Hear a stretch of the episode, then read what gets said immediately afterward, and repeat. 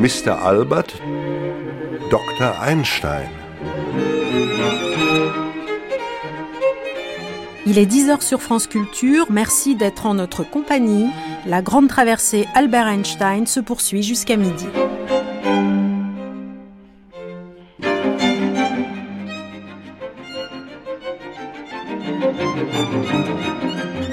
1936, trois ans après le pillage de son appartement à Berlin, Albert Einstein reste la bête noire du régime nazi. Face aux multiples attaques dont il est l'objet, Einstein répond par l'indifférence de celui qui ne se sent définitivement plus un Allemand. Réfugié aux États-Unis, il écrit On a tiré sur moi les flèches de la haine, mais elles ne m'ont jamais touché parce qu'elles viennent d'un autre monde. Mr. Albert et Dr. Einstein ne font désormais plus qu'un. Le destin de l'homme a rejoint celui du scientifique sur les chemins de l'exil. Berlin 1933, Einstein a définitivement quitté l'Allemagne. Vous êtes historien, euh, Björn Weigel. Est-ce que vous diriez d'Albert Einstein qu'il est allemand? Hmm. Bonne question. Alors, de nationalité. Alors, il a changé sa nationalité plusieurs fois pendant sa vie. Il était allemand de naissance, il était suisse, il était allemand encore, il était sans nationalité du tout entre-temps et euh, à la fin de sa vie, il était américain. Alors, euh, d'une côté, oui, il était allemand bien sûr parce que euh, ses recherches scientifiques se sont développées dans un contexte allemand. Donc de cette façon, il était allemand, bien sûr. Euh, mais à la fin, les Américains ils euh, disent, et ils ont raison, qu'il était américain, bien sûr. Parce que la fin de sa vie à Princeton, bien sûr, il était américain. Dans un tout différent contexte de recherche. Et, mais beaucoup des immigrés allemands ou autrichiens, donc des juifs qui ont euh, dû émigrer, à l'époque nazie ont apporté beaucoup, beaucoup à la, euh, aux sciences américaines, au cinéma américain bien sûr aussi. Et euh, de cette façon, oui, de cette façon encore, il était allemand. Berlin 2013. Que reste-t-il de la mémoire d'Einstein, d'un homme qui a osé parler de l'Allemagne comme du pays des assassins? Hans Weigel, jeune historien, nous donne son avis sur la question. Il est c'est bien sûr un grand scientiste, mais il est surtout connu, je pense, pour l'image qu'il a euh, créée. Euh, l'image d'un, homme très très euh, vivant, très très présent parce qu'il est iconographique. Il est devenu un, icône. Comme peut-être chez Guevara ou des autres gens qui sont devenus des icônes on est très très fier des personnages comme Einstein parce qu'il a représenté la liberté de penser, la démocratie, le citoyen engagé et tout ça. Et en plus, il est très très connu. Donc c'est comme euh, en France, je pense, c'est comme Serge Gainsbourg un petit peu. Hein. Serge Gainsbourg, c'est la liberté, et ça, c'est une un image que Berlin aujourd'hui veut représenter comme ville une ville jeune, une ville libre, une ville très très ouverte à tout le monde. Mhm. Et ça c'est Einstein bien sûr. Donc Einstein peut-être pas allemand, mais à tous les coups berlinois. Oui, bien sûr. Oui, ça c'est bon. Je suis d'accord. oui. Il était berlinois, oui. Et donc le quartier où il a habité, le Bayerisches Viertel, c'était un quartier où beaucoup, beaucoup des Juifs ont habité à l'époque. Et des juifs, comme je dis, intégrés, donc les juifs euh, plutôt assimilés, des, juifs de l'Ouest qui étaient bien intégrés dans la société allemande.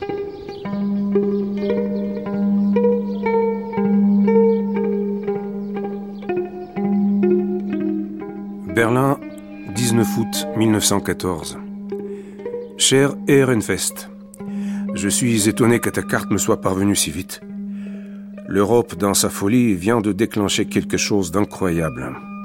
C'est dans une époque comme la nôtre qu'on voit à quelle triste espèce animale nous appartenons. Moi, je rumine paisiblement tout en ressentant à la fois pitié et dégoût. Ma famille est aussi en Suisse et y restera. Je suis complètement seul dans mon grand appartement où je puis méditer tout à mon aise. Freundlich, mon brave astronome, n'observera pas l'éclipse du soleil en Russie il y a été fait prisonnier de guerre. J'ai peur pour lui. Avec toutes les amitiés de ton Albert Einstein. Jean-Jacques Greff. Comment il est arrivé à Berlin? Euh, un, inconnu complet, un autodidacte, enfin bon, et, qu'il a directement eu un poste très prestigieux, directement admis à l'Académie des sciences, etc. Euh, bon, euh, et, il s'est mis à travailler, et il travaillait tout seul parce qu'il y avait la guerre. Il était dans, une solitude complète, parce que tous les autres étaient au, front, enfin, d'une façon ou d'une autre. Et lui, il était suisse et il était pacifiste. Et lui, il veut pas, il veut pas de la guerre, et il est en train de faire ses recherches absolument fondamentales sur la, relativité générale, qui est quelque chose de très très difficile. Il a cherché pendant un an et demi, vraiment travaillé énormément, et il a perdu 25 kilos, il était malade, et euh, il, il mangeait pas, il était en train de découvrir des secrets de l'univers, mais que l'univers est recourbé dans la quatrième dimension, c'est comme très étrange, que les objets déforment l'univers, ce qu'on pensait pas, on savait pas avant, etc. Il était le seul à le savoir.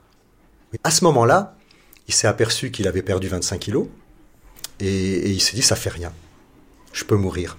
J'ai absolument renversé la, physique et trouvé une nouvelle physique. Si on veut être pédant un peu, on, dirait c'est un, changement de paradigme.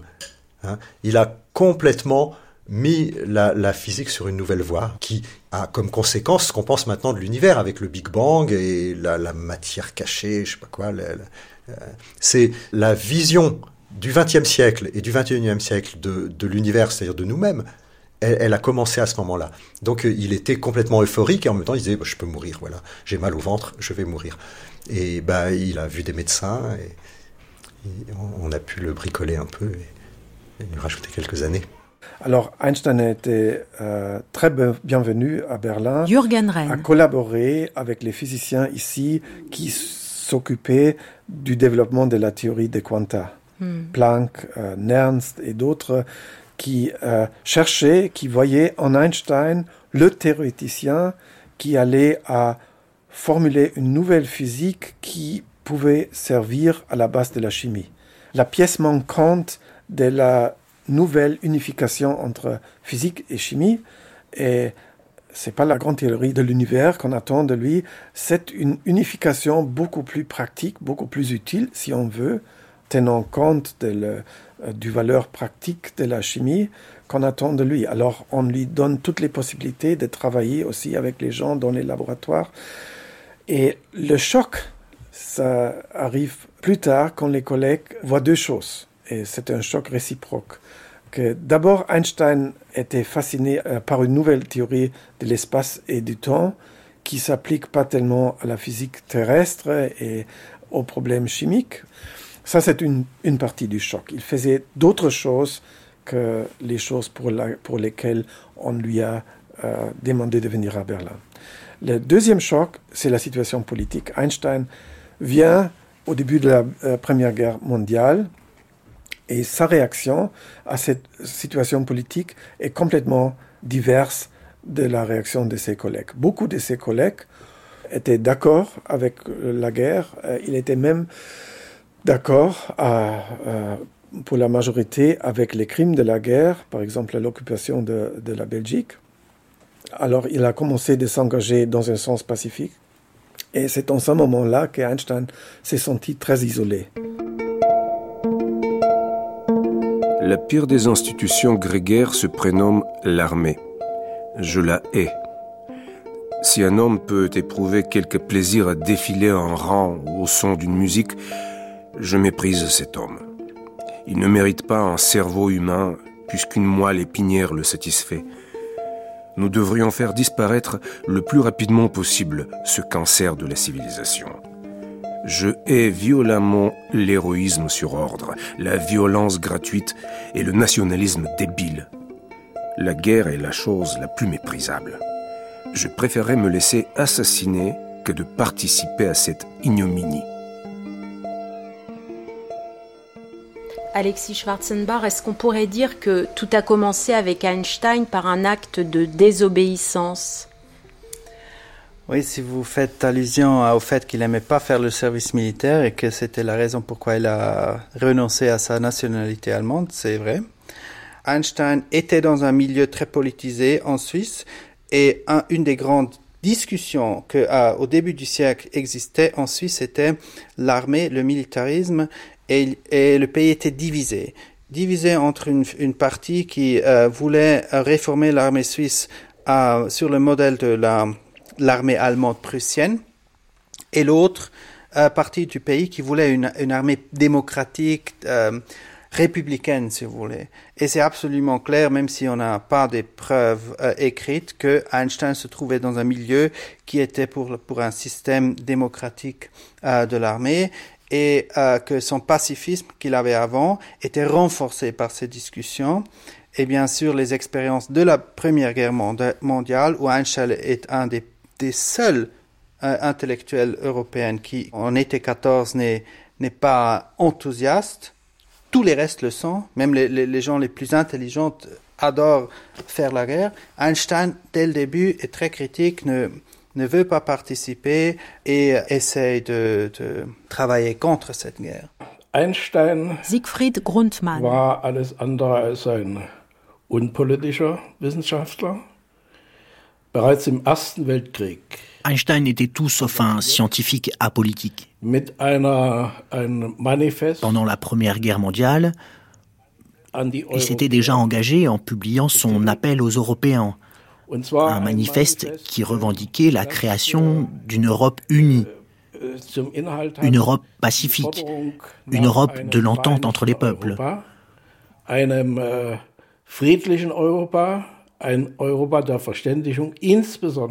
Tout particulièrement entre les deux puissances qui étaient en guerre à l'époque, äh, la France et l'Allemagne. C'est ainsi que cela a commencé. Et rien dans sa vie n'est venu ensuite changer quoi que ce soit à cette position pacifique initiale. Er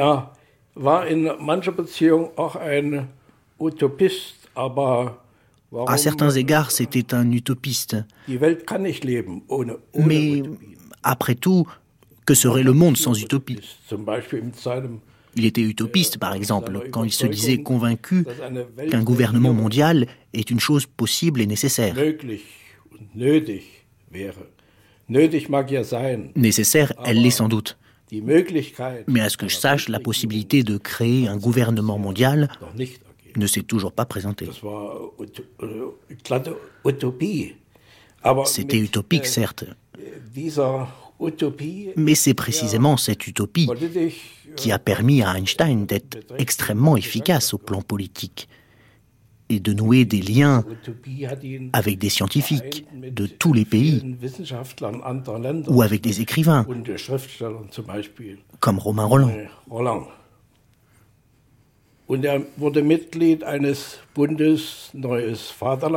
Einstein a également défendu l'idée d'une autre Allemagne.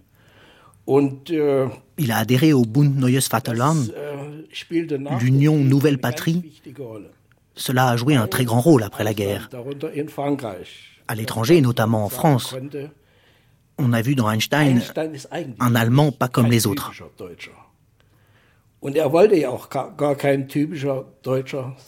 Il ne voulait d'ailleurs pas être désigné comme un Allemand type. Äh, C'est ce qui explique pourquoi Einstein est devenu par la suite en Allemagne, mais aussi en France, l'une des personnalités les plus crédibles pour œuvrer à l'entente entre les peuples. für die Verständigung der Völker einsetzen konnte.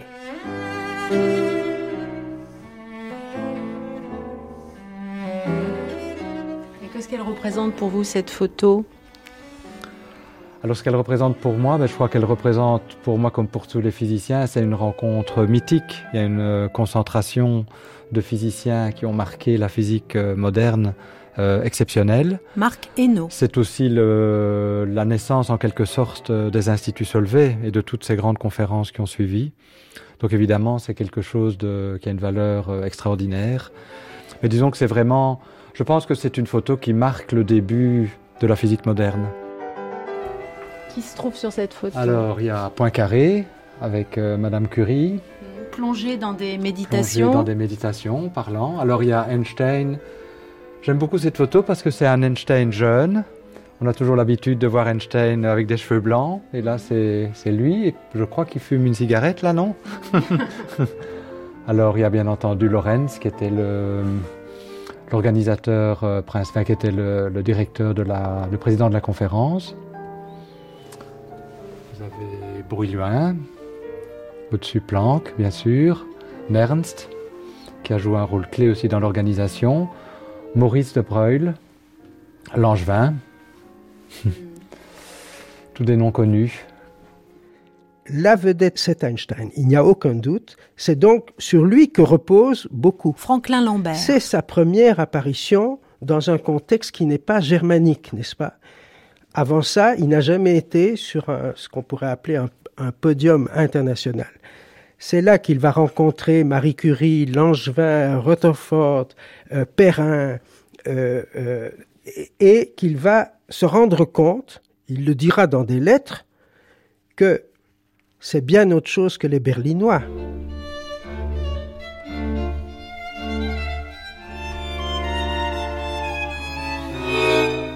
Berlin, 4 décembre 1918, à Michel et Besso.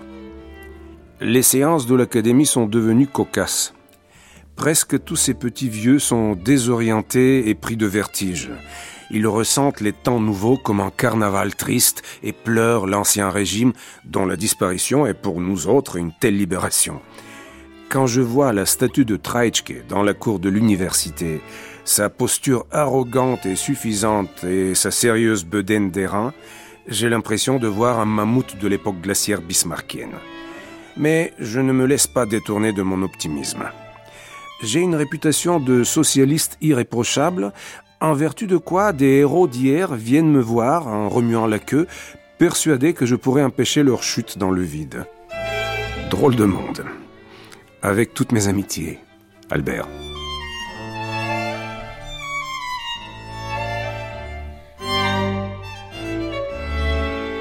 Quand la guerre est terminée, les rapports que Einstein a entretenu euh, avec ses collègues euh, Alex à l'étranger, Jürgen avec Lorenz, avec d'autres, hein, et aussi les déclarations qui, qui a signé Einstein à faveur de la paix et contre les crimes de la guerre, ont une grande importance pour la Nouvelle-Allemagne, pour la République de Weimar, parce que ces rapports d'Einstein servent comme la base de la reconstruction des rapports internationaux après la guerre. Hmm après la guerre, les Allemands, aussi les scientifiques allemands, la science allemande est très isolée.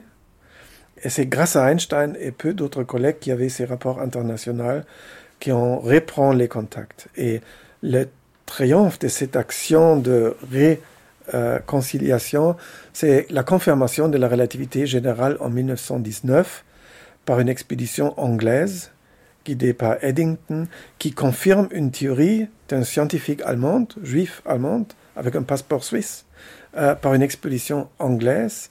Alors là, on voit, tout le public le voit, tout, tout en Europe, on le voit, que la sphère de la science est une sphère internationale et qui peut servir comme moyen de la reconstruction d'un monde nouveau dans un esprit de la paix.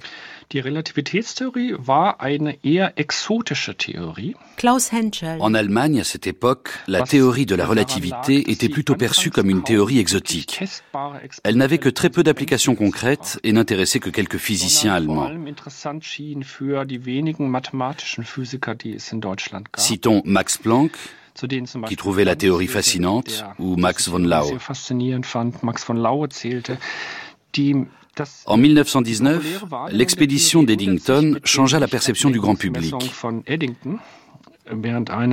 La presse allemande reprit très largement les résultats des calculs d'Eddington sur la déviation de la lumière et les présenta comme une confirmation spectaculaire de la théorie d'Einstein. Mais scientifiquement, les choses étaient loin d'être aussi évidentes, car les résultats d'Eddington étaient encore très controversés. On considérait qu'on allait trop loin dans l'interprétation du peu de données chiffrées dont on disposait. Ce qui donnait raison aux physiciens expérimentaux déjà sceptiques quant à la théorie.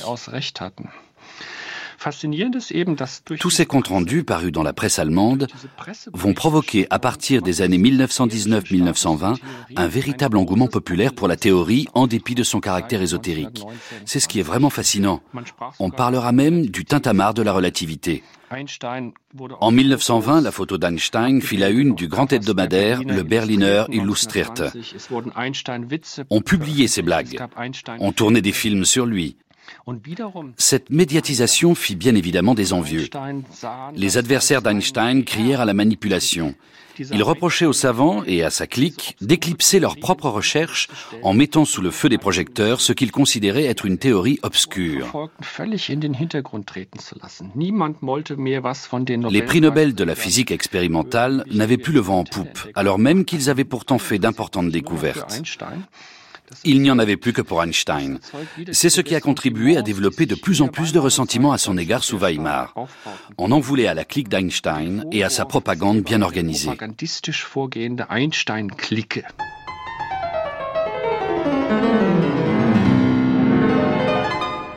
Elie During, en 1922, euh, se produit un choc, un choc peut-être de deux titans qui pourrait résumer un peu le, débat assez houleux qui va se déployer entre la physique et la philosophie en France. Oui, Einstein visite Paris à l'invitation de Paul Langevin et de quelques autres. Déjà, c'est une première, puisque la guerre, la première guerre mondiale n'est pas loin, et une partie, une partie de, euh, de l'intelligentsia scientifique française est hostile à la visite euh, de l'allemand Einstein. Et d'autant qu'il vient, il vient apporter une, bonne nouvelle qui, sonne comme une mauvaise nouvelle aux, oreilles de beaucoup, qui est la relativité, la théorie de la relativité restreinte et générale déjà. Euh, théorie étrange que les plus euh, les plus appliqués euh, des physiciens français, je veux dire ceux qui travaillent dans la direction de la physique appliquée, considèrent comme une théorie mathématique, comme une sorte d'abstraction mathématique, une théorie un peu spéculative. Et donc, il y a, une forte résistance, quelque chose qui est sensible à l'époque. Et Langevin, euh, justement, euh, fait un peu le forcing et arrive euh, à inviter pendant quelques jours Einstein à Paris à lui organiser une série de conférences au Collège de France. Et à cette occasion, il se contente pas de rencontrer le gratin de la science française, mais aussi certains philosophes, parmi lesquels Bergson, sans doute à l'époque le philosophe français le plus connu au monde, sinon le philosophe le plus connu au monde tout court. Euh, bientôt prix Nobel, etc. Et la rencontre est très étrange puisque à la Société française de philosophie, où Einstein est invité à, intervenir, euh, Bergson euh, répond à Einstein, répond à cette théorie sur laquelle il s'est penché depuis quelques années.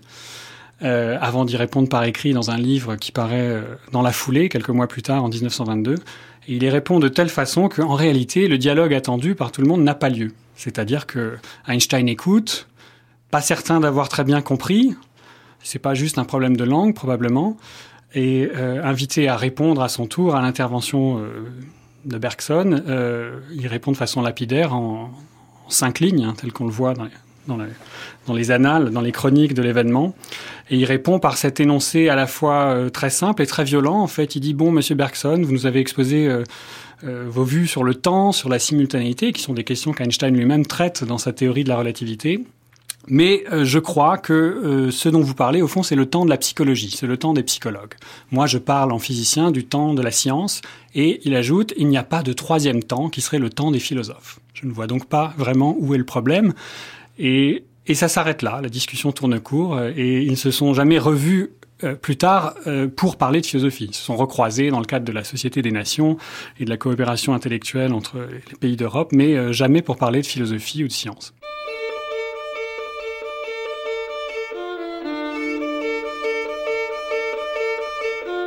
Berlin, 16 juillet 1922. Cher Solovine, je vous remercie très cordialement de m'avoir envoyé les choses que j'ai laissées à Paris. C'était des journées inoubliables, mais diablement fatigantes. Je les sens encore dans mes nerfs. Ici, on vit des jours agités depuis l'épouvantable assassinat de Rathenau. Moi aussi, je reçois sans cesse des mises en garde. J'ai cessé de faire court et je suis officiellement absent, mais en vérité, je suis ici. L'antisémitisme est très fort. Cordiale salutation et bon voyage. Albert Einstein.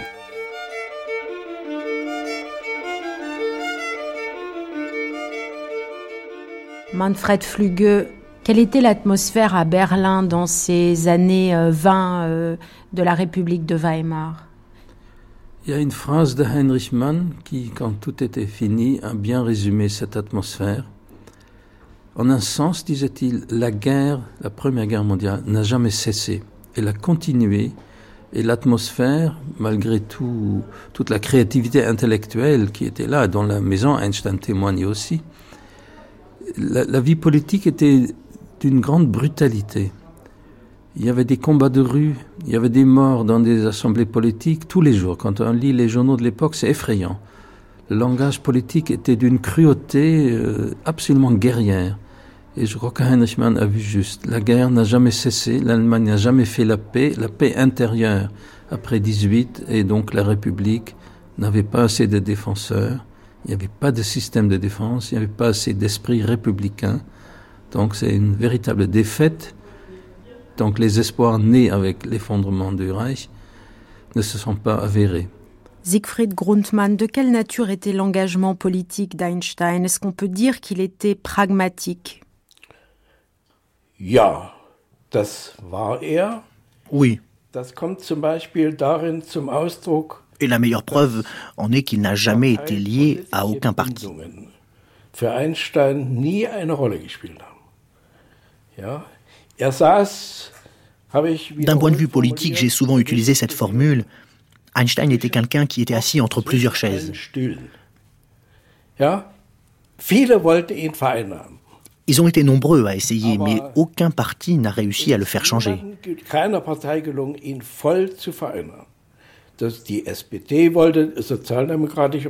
Le SPD, le Parti social-démocrate, a essayé. Le Parti communiste a essayé aussi. Äh, Mais aucun n'y est parvenu. Äh, er Ce qui n'exclut pas, pour autant, un attachement certain au Parti communiste, du moins tant que Paul Lévy a été à sa tête. Un autre exemple, äh, en 1933, euh, avec la sculpteuse Käthe Kollwitz et l'écrivain Heinrich Mann, Einstein a lancé un appel à l'union des deux partis ouvriers pour lutter contre le fascisme. Ni le SPD, ni le Parti communiste n'ont répondu à cet appel. Einstein était de nouveau assis entre deux chaises. Mais cette position non partisane était en réalité la seule chance d'empêcher l'arrivée du fascisme. Äh, Et c'est ce, pragmatisme et non l'appartenance à un parti politique er qui était à la base de la grande efficacité politique d'Einstein.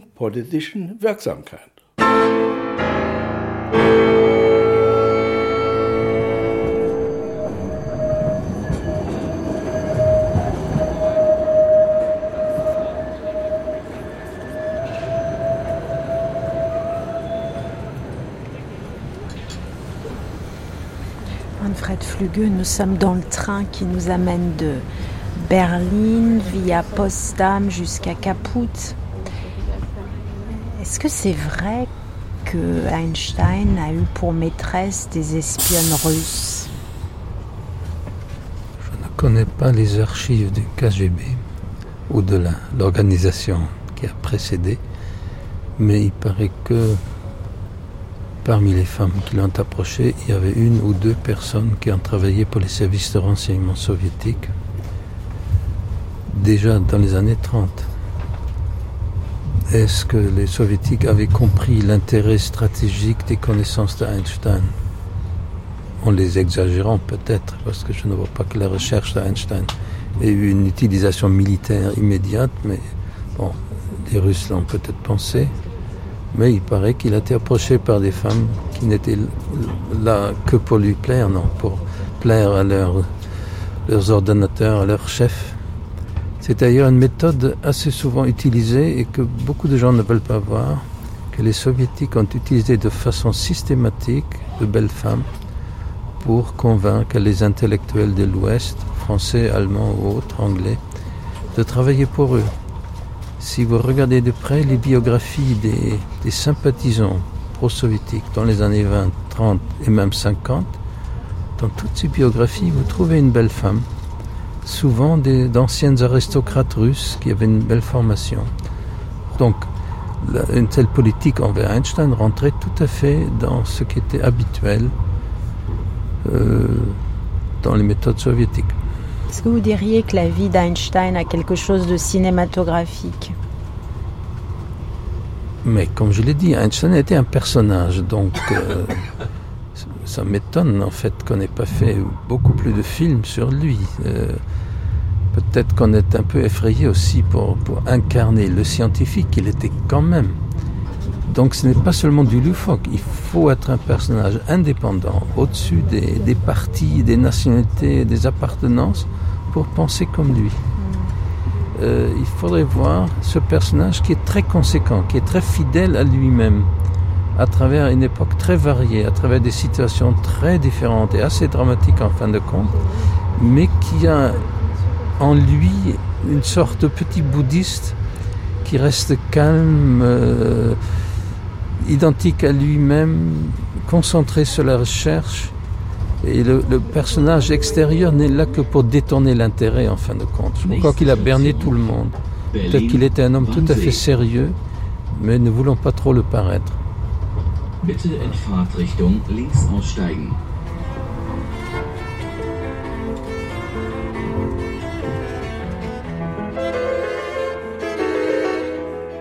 Caput, 6 septembre 1929. Chère Madame Curie, je souhaite de tout cœur que votre voyage en Dollary se passe bien. J'espère que nous nous verrons malgré cela. Je contribuerai volontiers à la réorganisation de la commission si cela est possible. Il me semble que pour pouvoir fournir un travail de valeur, la commission devrait obligatoirement être soustraite à la sphère politique. Si vous pensez la même chose, nous pourrions, avec Langevin et Russell ou Eddington, tenter une démarche non officielle dans ce sens auprès d'un dirigeant de la Société des Nations. Qu'en pensez-vous? Cordiale salutation, Albert Einstein.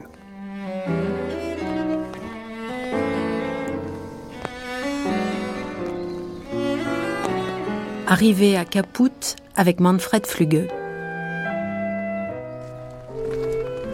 Donc la maison Einstein a été inaugurée en 1929. Et puisque Einstein a quitté l'Allemagne fin 1932, il n'aura vécu que trois ans à peu près dans cette maison. Mais c'est l'endroit où il a été le plus, bien plus que dans sa maison de Berlin, où il habitait dans une tour, une sorte de Turmzimmer, comme il appelait ça mais c'était un personnage qui n'était pas vraiment attaché à un lieu, à un pays, à une origine, même par rapport à ses co-religionnaires juifs. Il a gardé une certaine distance. Et il a dit lui-même qu'il ne peut pas être identique ou solidaire à 100% de quoi que ce soit, de qui que ce soit. mais de quelque lieu que ce soit. De quelque lieu que ce soit. Donc c'est un homme, euh, un citoyen du monde, comme on dit aujourd'hui. Euh, en même temps, il ne faut pas trop parler de repli. Bon, ça a l'air de repli, cette maison en bord de la forêt, etc. Mais c'est repli et engagement.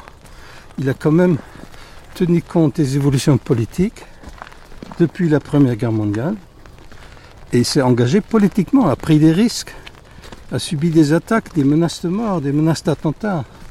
Et son ami, le ministre Rathenau, a été assassiné à Berlin. Mmh. Donc, des replis stratégiques plutôt. Des replis stratégiques pour son travail, qui était surtout un travail de méditation et de calcul, je pense, mais aussi d'engagement et de prise de parole, des signatures d'appel contre les nazis, contre le nationalisme.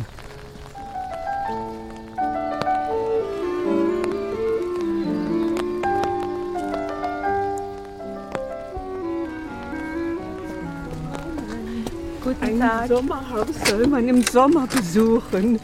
Ja, guten Tag. Une maison d'été et pourtant il pleut.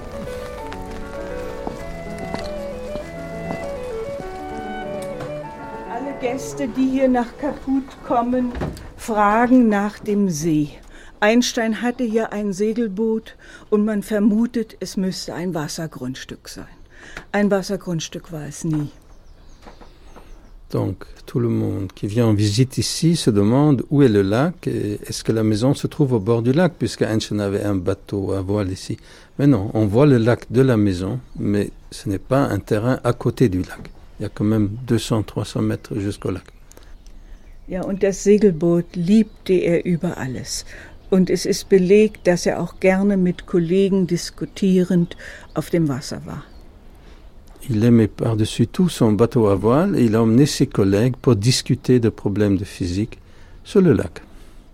Vous dites qu'il emmenait ses collègues. On dit aussi qu'il emmenait de jolies femmes. Est-ce que c'est vrai Das ist ein kompliziertes Thema. Des Hausmädchens Hertha, die wirklich sechs Jahre mit Einsteins in der gleichen Wohnung gelebt hat und auch hier in Kaput ein Zimmerchen hatte. Sie hat sich da verweigert. La seule personne qui aurait pu raconter des choses sur la vie privée de Einstein, c'était la domestique, si on veut, Hertha, qui a vécu pendant six ans avec la famille, qui avait sa petite chambre ici dans une autre, dans une autre maison de Caput, mais qui a toujours refusé de témoigner sur cette question. Est-ce qu'on peut dire que la vie ici de Einstein à Caput fait partie des moments heureux de la vie d'Einstein. Ja, da gibt es Bemerkungen von Einstein. Er spricht direkt von seinem Paradies. Mein Paradies befindet sich an einem Havelsee. Es besteht nur aus Holz, sandigem Boden und duftenden Kiefern. Oui, Einstein a été heureux ici et on peut citer comme preuve sa remarque que son paradis se trouve au bord d'un lac, dans une maison en bois, sur une terre sablonneuse.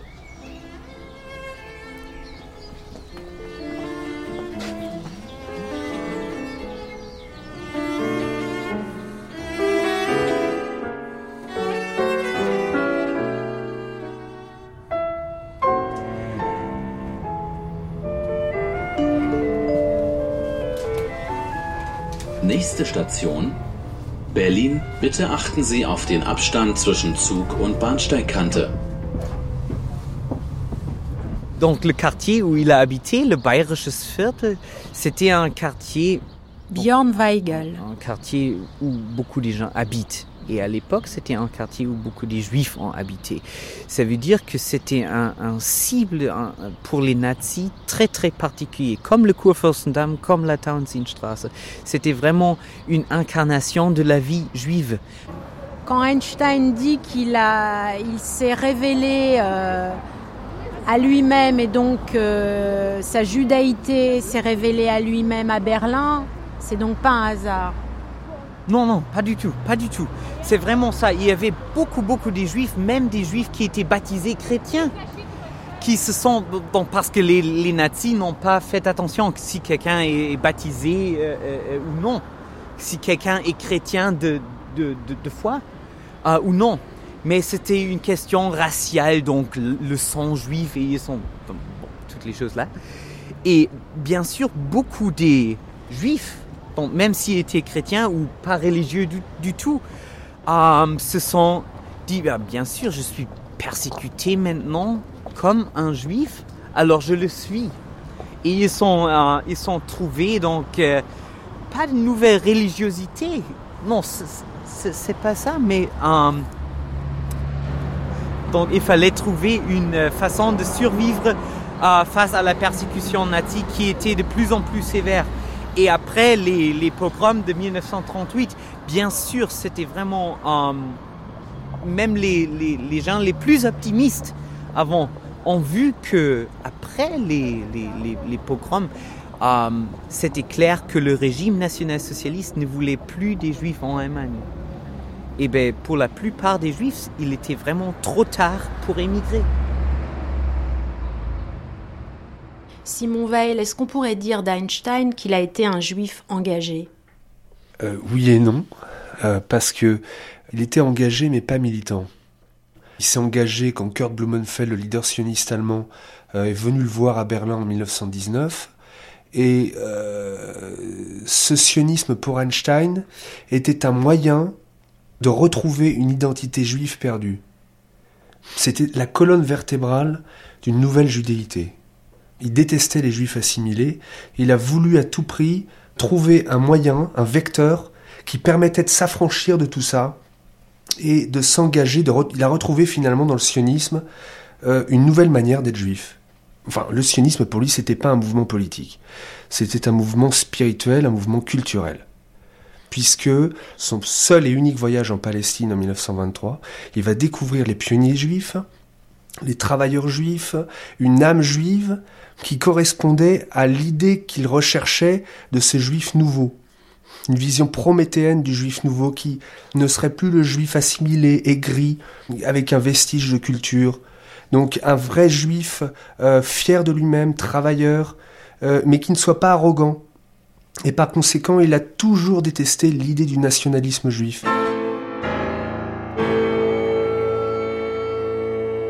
Caput, le 8 octobre 1929. Cher Monsieur Helpach, j'ai lu votre article sur le sionisme et j'éprouve le besoin de vous répondre, même brièvement, car je vous sais tout dévoué à l'idée sioniste. La tragédie des Juifs, c'est qu'ils ne peuvent pas vivre sans les liens de la communauté. Sans ces liens s'installe une insécurité qui peut aboutir à une perte de sens moral. J'ai compris qu'une renaissance de ce peuple n'était possible que si tous les juifs de la terre constituaient à nouveau une communauté vivante. Chaque juif serait alors heureux d'en faire partie parce qu'elle lui permettrait de mieux supporter la haine et le mépris dont il est partout l'objet. Cordiale salutation, Albert Einstein.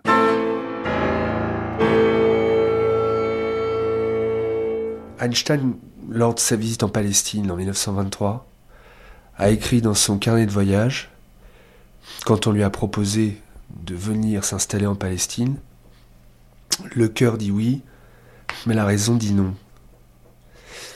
Et je crois que tout l'engagement d'Einstein se, se, trouve résumé dans cette phrase, c'est-à-dire son soutien sincère, profond, émotionnel pour la cause et le peuple juif, mais son incapacité à se trouver emprisonné, esclave, de toutes les politiques et de tous les leaders sionistes qui tentent de l'instrumentaliser, et finalement d'en faire un saint juif, un rôle qu'il ne veut absolument pas jouer.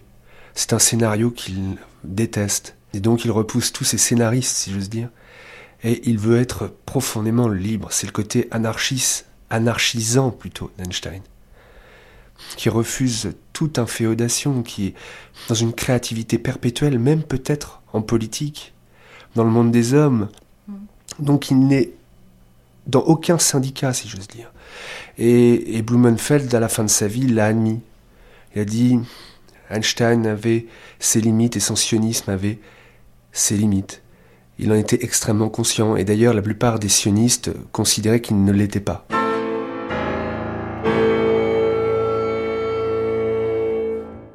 Swanton, 24 septembre 1946. Cher Monsieur Hirsch, je vous remercie beaucoup pour cette aimable invitation. J'ai beau être une sorte de saint juif, je n'ai pas mis les pieds dans une synagogue depuis si longtemps que j'ai bien peur que Dieu ne me reconnaisse pas. Et s'il venait à me reconnaître, ce serait encore pire. En vous souhaitant de bonnes fêtes à vous ainsi qu'à votre congrégation, avec mes sentiments les meilleurs, Albert Einstein. Jean-Jacques Greff, vous dites que très tôt Einstein avait eu conscience de sa différence. là, vous êtes en train de parler du judaïsme. Parce qu'il y a d'autres différences. Il était peut-être conscient de, son génie ou je sais pas quoi. En tout cas, il avait un très bon ami qu'il a eu toute sa vie qui s'appelait Michele Besso. Et Besso lui disait hmm, Tu pourras pas toujours oublier que tu es juif. Et à la fin de la guerre, euh, d'un seul coup, bah, Peut-être que de l'antisémitisme, il y en a toujours eu, en Allemagne, en Autriche, en Pologne, etc., mais il, dormait. Mais à la fin de la guerre, il s'est réveillé d'un seul coup. Donc il est devenu peut-être pas le juif le plus célèbre d'Allemagne, parce qu'il y avait aussi le ministre des Affaires étrangères qui s'appelait Rathenau, qui était un juif quand même très très célèbre à l'époque, qui a été assassiné en 22. Mais Einstein est devenu un, juif très célèbre. Et eh bien, on l'a considéré comme responsable du complot juif. Et donc il y avait des, menaces, des, la police lui disait éloignez-vous un moment, allez sur la Baltique un petit peu, parce qu'ici ça devient chaud pour vous, etc. Donc il, il s'est trouvé en but à des attaques antisémites euh, assez violentes on disait euh, euh, toute, cette théorie de la relativité c'est faux, c'est des bêtises talmudiques pour embrouiller l'esprit des Allemands. par exemple, les, nazis, ils disaient à, la vaillante notion de force qui est arienne, ils, mêlent, ils, remplacent ça par l'horrible notion talmudique de champ. Enfin, vous voyez, des choses comme ça, des bêtises incroyables. Et alors, donc, il y a le, chef de cette science euh, arienne, ça a été assez vite quelqu'un qui s'appelait Lennart, qui était un très bon physicien, qui a eu le prix Nobel en 1905. Alors lui, donc, il a établi tout de suite des catégories raciales de science, en quelque sorte. il, y a, la science allemande qui est juste et profonde, bien entendu. Il y a la science française qui est superficielle. Il y a la science anglaise ou américaine qui est euh, commerciale et, euh, business-like, etc. Et puis il y a la science juive qui est vicieuse et, embrouillée et, qui cherche à embrouiller les gens. Donc, euh, hmm, il était un des responsables du complot juif. Klaus Henschel, quel rôle a joué la figure d'Einstein dans cette terrible distinction entre la physique allemande d'un côté et la soi-disant physique juive de l'autre côté Einstein aux yeux des physiciens allemands, Einstein incarnait ce nouveau visage de la physique théorique qu'il jugeait totalement absurde.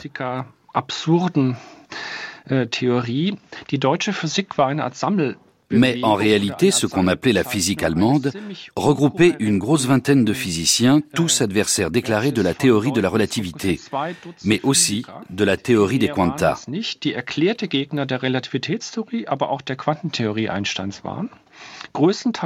Ils appartenaient pour la plupart à la physique expérimentale et avaient un certain âge. Les défenseurs d'Einstein disaient à leur propos, avec une pointe de cynisme, que leur credo commun était, je cite, Tout ce que je ne comprends pas, je le considère comme juif. Un bon nombre d'entre eux travaillaient à l'Institut de physique et technique, qui sera dirigé à partir de 1933 par l'un des principaux protagonistes de ce mouvement, Johannes Stark. Philippe Lennart, une autre figure importante, publiera quant à lui en 1936 un manuel en quatre volumes intitulé précisément La physique allemande. Lennart voulait donner à son livre des allures de programme. Selon lui, la physique allemande, à l'opposé de la théorie de la relativité d'Einstein, se devait d'être concrète, intuitive, en prise avec la réalité et fondée sur l'expérience. Des caractéristiques que l'on déniait à la théorie de la relativité. Comme vous pouvez le constater, ces arguments sont, dans un premier temps, de nature scientifique, même s'ils ne sont pas très poussés. Mais avec la dégradation de la situation politique sous Weimar, on assiste à une radicalisation croissante de ces critiques.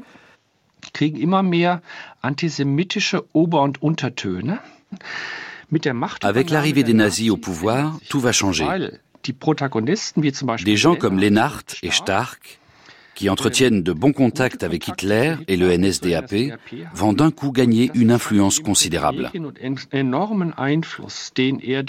Profitant habilement de leurs nouveaux privilèges, ils interviennent dans l'attribution des postes académiques et participent à l'éviction de personnalités jugées indésirables, contre lesquelles ils n'avaient rien pu entreprendre jusqu'en 1933. Tout est désormais possible sous le nouveau régime. «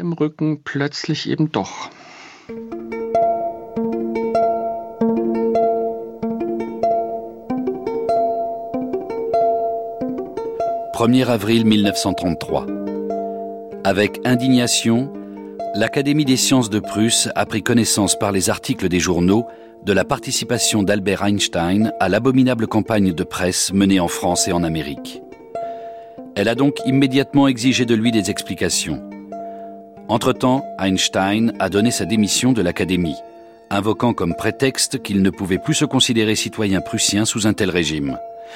Et puisqu'il fut citoyen suisse, il semble ainsi se proposer de renoncer à la nationalité prussienne acquise en 1913 quand il fut admis à l'Académie comme membre ordinaire. Aussi, pour cette raison, l'Académie ne se découvre aucun motif pour regretter le départ d'Einstein. Pour l'Académie des sciences de Prusse, professeur Dr Ernst Heimann, secrétaire perpétuel.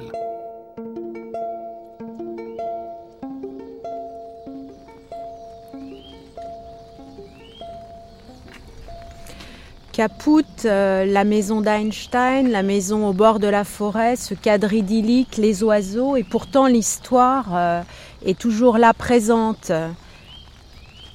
Ein Haus spiegelt die Geschichte. Es wird nicht ausgelassen. Und Einstein hat hier nur drei Jahre verbracht, glückliche Jahre.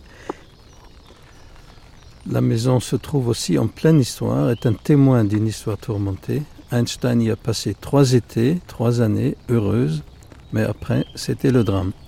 Als Einstein beschlossen hat, er kann nicht nach Deutschland zurückgehen, gab die Familie das Haus einem jüdischen Kinderheim zur Nutzung. Diese Nutzung war in der NS-Zeit natürlich begrenzt. Quand Einstein a compris qu'il ne retournerait plus en Allemagne, il a donné cette maison à une institution juive qui a logé des enfants, des, des enfants juifs, des orphelins surtout. Danach brauchte die Gemeinde Raum für Hitlerjugend, die zog hier ein. Es war auch mal Kindergarten. Après trois années de, de foyer juif pour des enfants, c'est les institutions nazies qui sont euh, accaparées de la maison et qui ont logé les jeunesses hitlériennes en installant les lits à double étage. Auch mal Internat, Bund deutscher Mädchen, drei Jahre, Doppelstockbetten in allen Kleinzimmern, 16 Mädchen wohnten hier. Et à la fin, pendant trois années, c'était pour les jeunesses hitlériennes féminines, Bund deutscher Mädel, comme on appelait ça à l'époque BDM. Et la maison était pleine. Und am Ende des Krieges, die letzten Monate, alles für den Krieg, da befand sich hier im Wald ein Barackenlager der Wehrmacht. Adresse Einsteinhaus.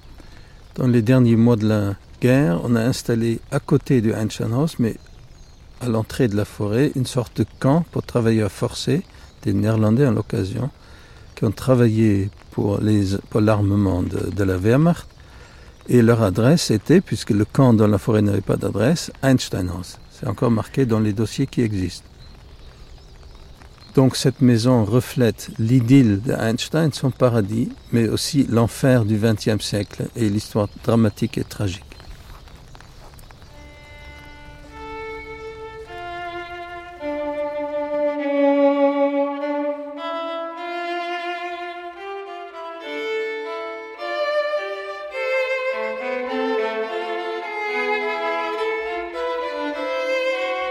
Le Coq, 6 avril 1933. À Max Planck. Jamais je n'ai participé à une quelconque campagne de dénigrement. Vous avez sans doute appris qu'en se fondant sur des accusations mensongères de ce genre, on a confisqué mes biens en Allemagne. Vous pouvez aisément imaginer ce qu'on pense à l'étranger des pratiques dont on use à mon égard. Il viendra sans doute un jour où en Allemagne aussi, les honnêtes gens rougiront de la bassesse avec laquelle on s'est comporté avec moi. Cordiale salutation, Albert Einstein.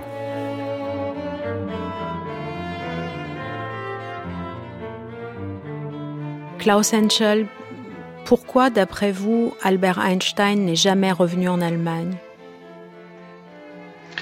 Einstein war Einstein était déçu par les Allemands, par tous les Allemands. Il a condamné publiquement leur nationalisme exacerbé. Selon lui, les Allemands avaient succombé à la folie du nationalisme comme à une épidémie. Pendant la Première Guerre mondiale, Einstein avait déjà connu cela. Mais il s'était senti à l'époque plus ou moins prisonnier de son nouveau poste à l'Académie qu'il ne voulait pas abandonner. En 1933, libéré de cette entrave, il a décidé de rester aux États-Unis et de ne pas retourner en Allemagne. Très logiquement, il a ensuite décliné toutes les propositions qui lui ont été faites de réintégrer les académies allemandes. Dans une lettre qu'il a adressée au directeur de l'une de ces académies, il dit en substance Je n'ai pas le cœur d'appartenir à une quelconque société allemande, alors que dans toute l'Europe, les Allemands ont massacré mes frères juifs, sans faire le moindre geste pour aider les survivants, tant sur le plan moral que sur le plan matériel.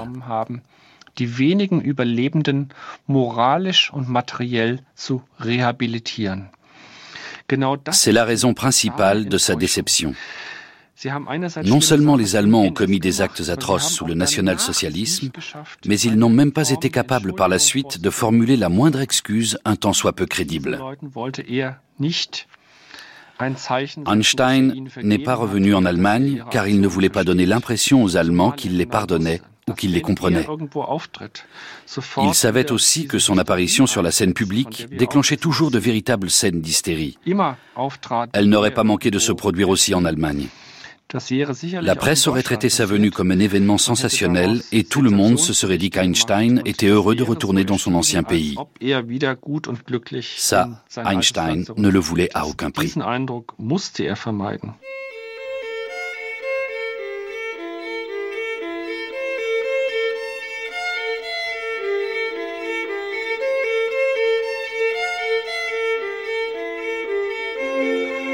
Une chose que m'a raconté Konrad Kellen, qui de son vrai nom s'appelait Katzenellenburg, un émigré berlinois, et lointain parent de Einstein, dont la mère, paraît-il, avait aussi une affaire avec Einstein. Dans les dernières heures d'Einstein, quand il mourait en Amérique en 55, il aurait parlé en allemand pendant des heures. Et autour de lui, personne ne comprenait l'allemand. Donc nous ne savons pas quelles étaient les dernières phrases, les dernières pensées d'Einstein, du moins les dernières phrases prononcées. Mais il est avéré qu'il a parlé allemand et sa dernière pensée va rester énigmatique. Peut-être se trouvera-t-il un jour un romancier pour imaginer ce qu'il a pu raconter sur sa vie et ses découvertes. Mr. Albert, Dr. Einstein, Christine Le Cerf, Pascal Raillet, Emmanuel Couturier. Björn Weigel, Siegfried Grundmann, Klaus Henschel et Simon Weil, historiens, Manfred Fluge, Jean-Jacques Greff, Alexis Schwarzenbach, essayiste, Franklin Lambert et Marc Hainaut, professeurs à l'Institut Solvay, et Elie During, philosophe. Voix Laurent Manzoni et Miglen Mirchev, prise de son Didier Sudre. Un grand merci à la ville de Berlin et à Erika Britzke qui veille sur la maison d'Einstein à Caput. Je vous retrouve dans quelques instants pour un débat très politiquement incorrect. Restez avec nous.